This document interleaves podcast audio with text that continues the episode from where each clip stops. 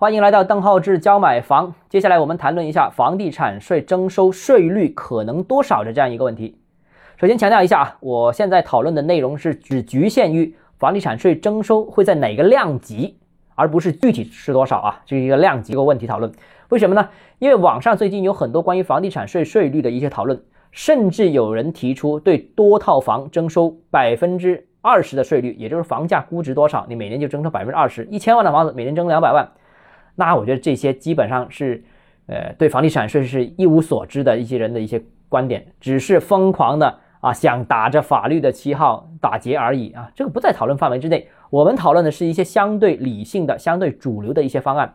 比方说啊，最近比较主流的讨论就是，呃，房地产税的税率会参考国外按年征收百分之一到百分之二这个范围，当然也有说百分之一到百分之三、百分之一到百分之五都有啊，就是大概这样一个范围。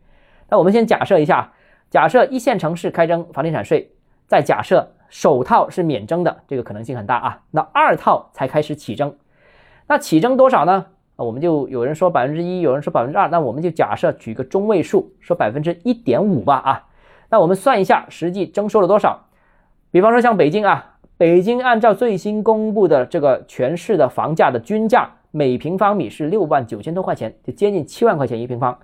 那如果按套均一百平方米，这个是有数据的，这个是实在的，不是我自己想出来的。套均一百平方米算的话，那北京的住房的套均总价就是七百万，七百万乘以一年征收百分之一点五，就是十万零五千一年，一年就征收十万块钱。那如果说拥有二套房的家庭每年征收十万零五千的话，那我查了一下，北京二零二零年就人均可支配收入是多少呢？人均可支配收入是六点九万，七万块钱不到。那如果是从宏观角度去看，只要家庭有二套房，你上班的钱都不不够交房产税。房产税一年要交十万块钱，但可支配收入，什么叫可支配收入？就扣除杂七杂八的什么呃社保、医保、呃各种税啊费等等，剩下来可支配收入一年也就是七万块钱，七万块钱还不够交房地产税。所以呢，这个税率如果是百分之一点五的是比较高的。如果我们不选北京啊，你说北京这么高，那我们选一些其他啊，比方说这个选房价大概是一万五千块钱的一些二线城市，那一万五千块钱代表大多数二线城市的情况啊，均价。那实际情况呢，其实也差不多。如果是一套房子大概是一百五十万左右，那如果再按百分之一点五进行征收，每年要征收二点二五万。那二点二五万按照一个普通的一个二线家庭每年要交两万多块钱的税，那对于二线城市的收入而言，其实压力也是比较大的，也是改善型需求其实比较难以承受的持有成本。那如果我们换一个角度，不是说什么呃自住啊、改善啊、休闲度假，不是这种，是用于经营啊。我这个房子是用经营的，那这个能不能覆盖呢？其实同样也承受不了。我们算一个账啊，因为这个就等于租金的收入了，也就是说，二线城市一套大概一百五十万的房子，一年的租金收回来之后。然后交完相关的税和费，剩下的钱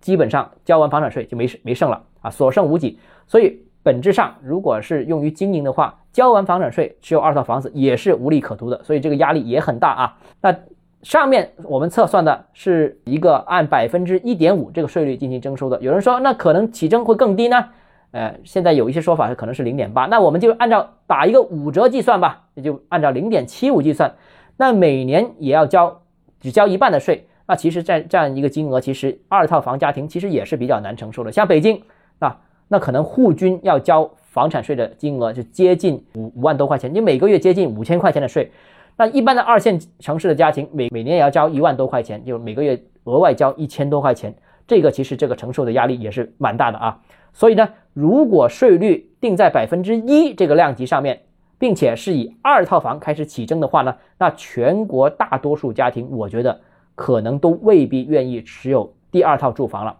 好了，那如果是这样的话，会产生什么样一个影响呢？我们明天接着跟大家讨讨论啊。如果你还有其他问题想跟我交流的话，欢迎私信我，或者添加我个人微信邓浩志教买房六个字拼音首字母小写这个号，就是微信 d d h e z j m f。我们明天见。